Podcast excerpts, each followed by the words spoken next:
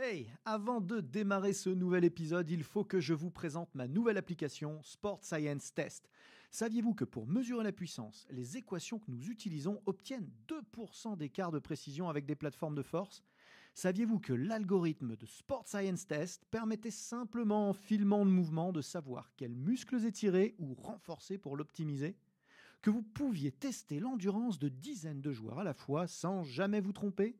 Et ce n'est qu'un tout petit aperçu de ce que c'est faire Sport Science Test pour seulement 99 euros par an et de toute la science et la méthodologie que nous avons mise dedans avec les équipes ABD Digital. Alors n'attendez surtout pas pour la tester car l'essai est gratuit. Bon épisode à tous. Ever catch yourself eating the same flavorless dinner three days in a row? Dreaming of something better? Well, HelloFresh is your guilt-free dream come true, baby. It's me, Kiki Palmer. Let's wake up those taste buds with hot, juicy pecan-crusted chicken or garlic butter shrimp scampi. Mm. Hello Fresh. Stop dreaming of all the delicious possibilities and dig in at HelloFresh.com. Let's get this dinner party started.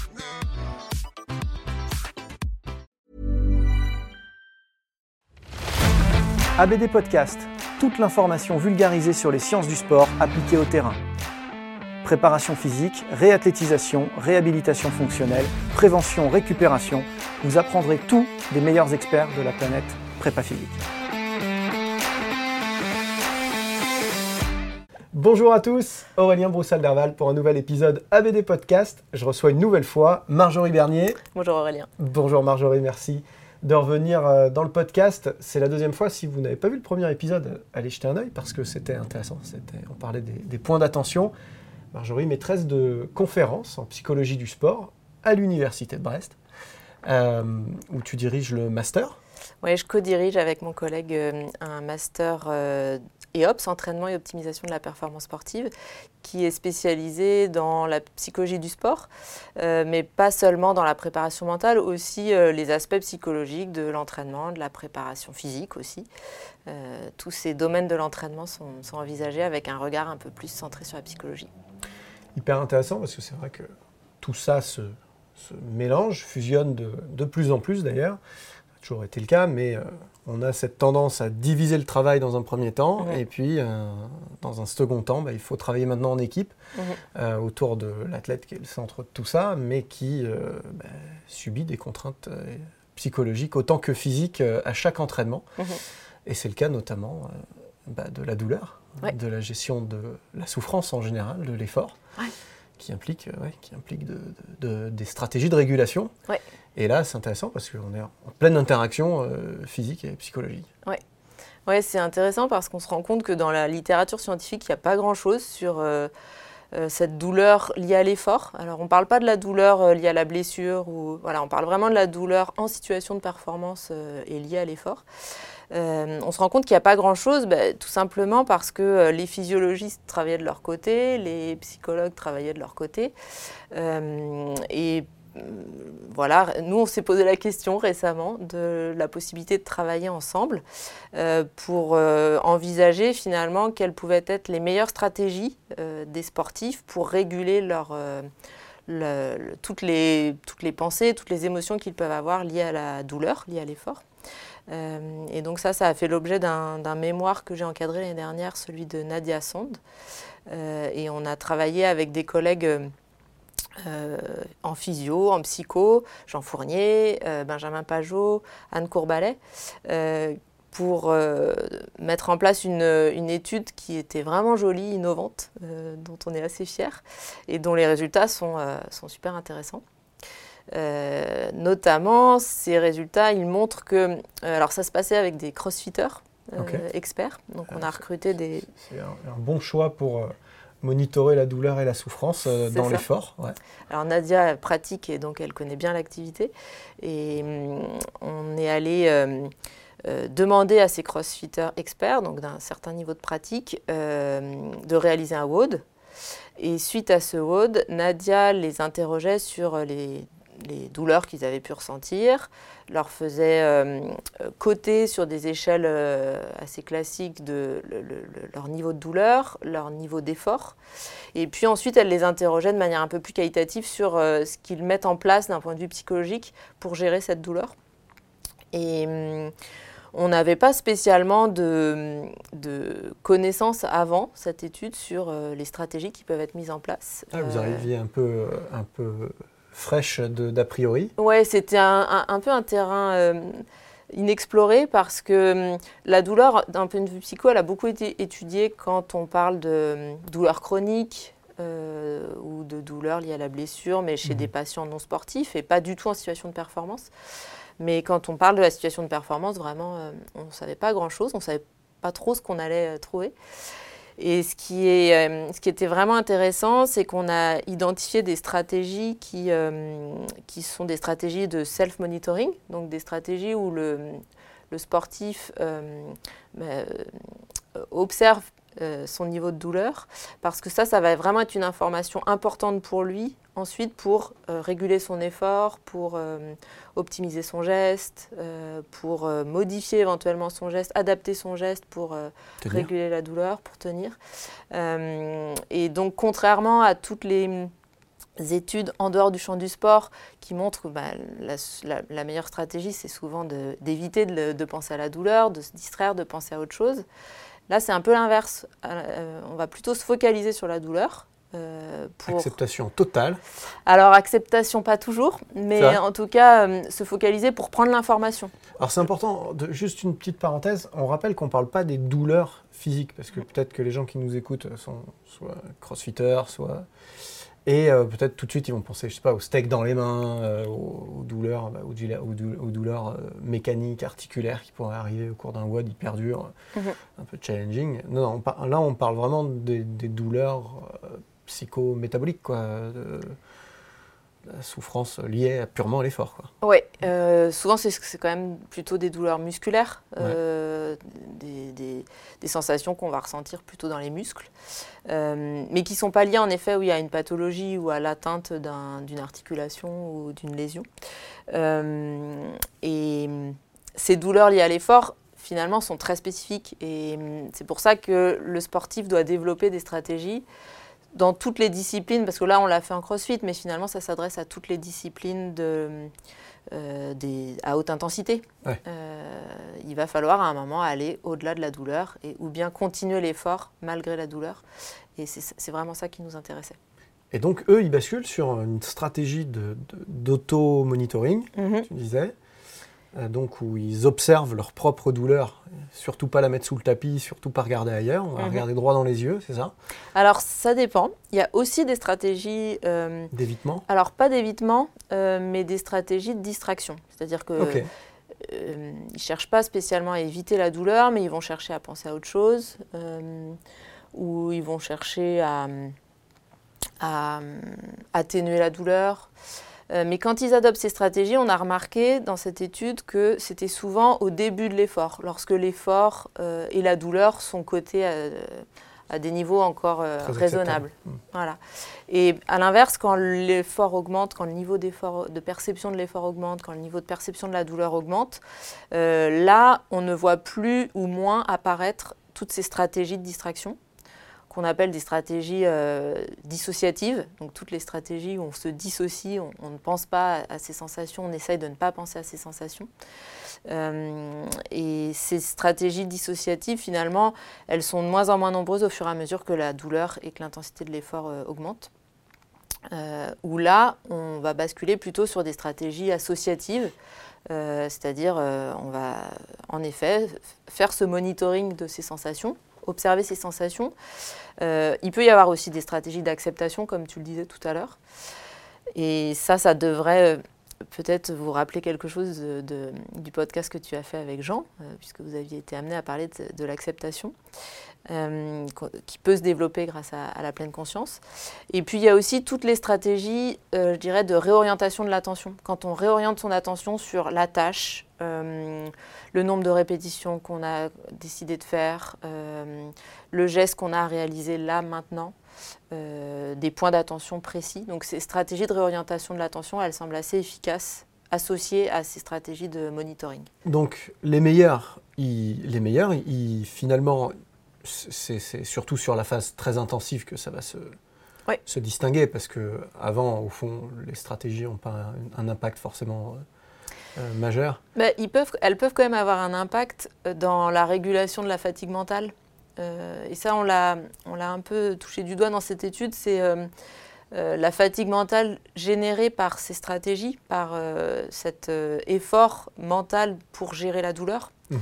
Ça génère de la fatigue mentale et finalement, certaines stratégies euh, quand l'effort, euh, quand la, douleur est faible, euh, bah, finalement, sont peut-être moins coûteuses aussi. Hmm. Et elles permettent ensuite de, de, de, pouvoir disposer encore d'énergie mentale, je dirais, pour, pour être capable de faire face à des douleurs beaucoup plus intenses ensuite. Ouais, être, plus disposé et disponible pour ce qui arrive ensuite. Ouais. Ah, donc finalement, le, les meilleurs arrivent à optimiser ces, ces, deux temps. En fait, il y a vraiment hmm. deux formes deux formes d'adaptation et de gestion qui sont, euh, qui sont liées au timing de la séance en fait. Mm. ouais, c'est ce qui est vraiment intéressant aussi dans cette euh, étude, c'est que jusque-là, dans la littérature, on trouvait, on trouvait beaucoup de choses euh, très expérimentales et, dichotomiques. C'est souvent ça dans la, dans la recherche hein, mm. en sciences du sport. On compare une stratégie versus une autre. Euh, là, en fait, on s'est rendu compte que ça bougeait euh, quand on est dans des situations réelles, ça bouge tout au long de l'exercice, ça bouge quand l'intensité augmente. Et certaines stratégies apparaissent en début d'exercice, d'autres en milieu et d'autres à la fin de l'exercice. Mmh.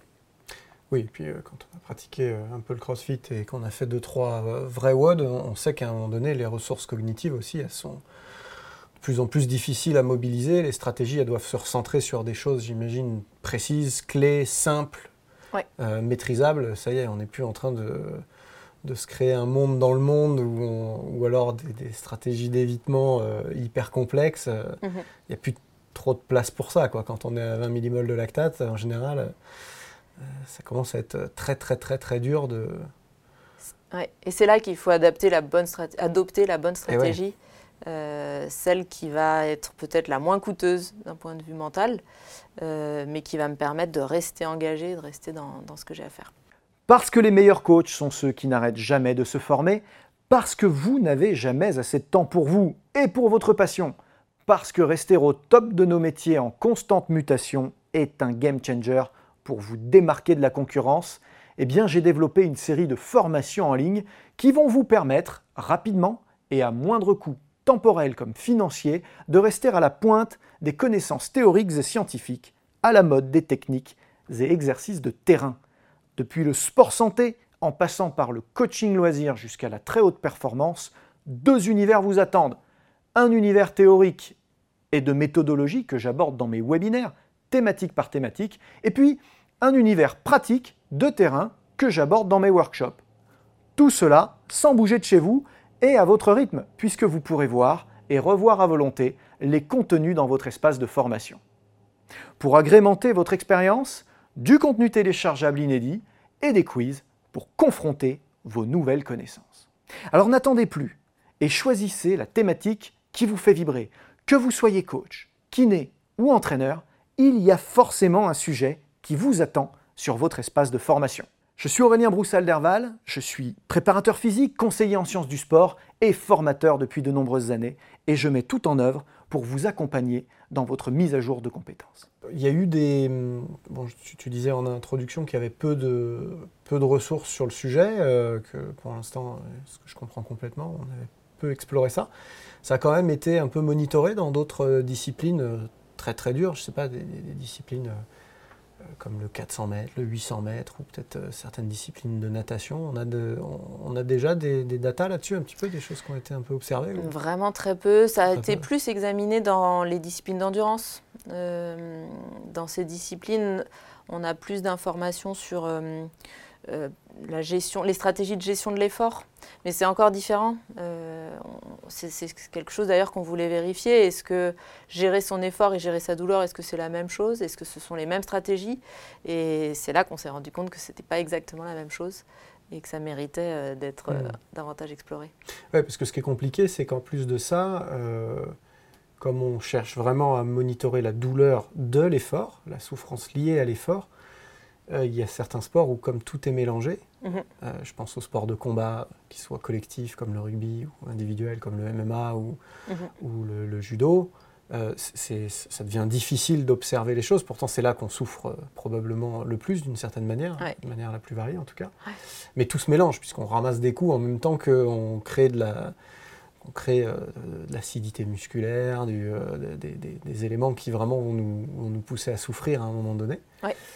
Euh, Et c'est là que ça va être intéressant du coup de euh, développer, ces- travailler au développement de ces ressources, de ces stratégies euh, avec les sportifs, parce que ces stratégies, ben, ils pourront les mobiliser ensuite euh, quand, quand ça devient vraiment difficile, aussi bien en termes d'effort qu'en termes de douleur euh, dans ces disciplines que tu évoques là.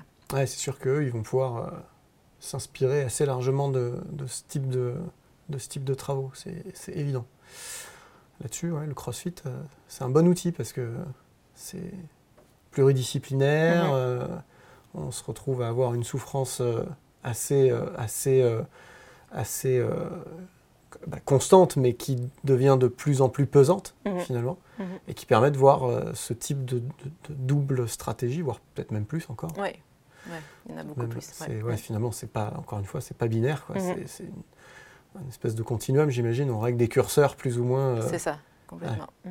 Et le Brain Endurance Training, tu nous en parles un petit peu? Oui, ouais, c'est hum, une méthode euh, qui commence à être euh, testée. hein, euh, alors, plutôt pour l'instant encore sur des travaux de recherche. Peut-être que des collègues étrangers euh, le mettent en application aussi avec des équipes.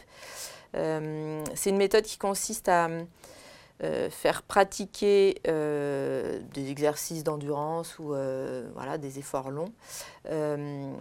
et avec une intensité assez importante aussi, en associant aussi une tâche mentale, une activité mentale, un effort mental, qui fait que finalement, le, ça va, avec l'entraînement, réduire la perception de l'effort.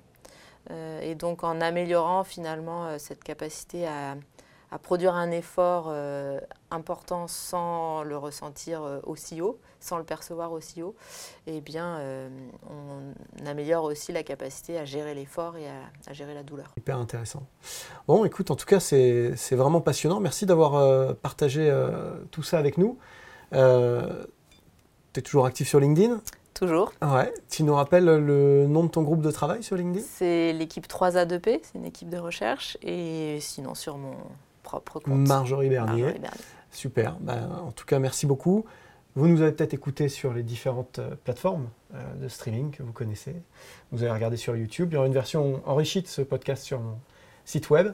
Et si vous cherchez à euh, poursuivre votre formation professionnelle, soit en préparation mentale, soit en préparation physique, mon partenaire digitalisation, l'organisme de formation Transfert, propose des formations sur ces deux thématiques. N'hésitez pas à les voir. Je vous remercie de votre fidélité. Marjorie, tu reviens quand tu veux.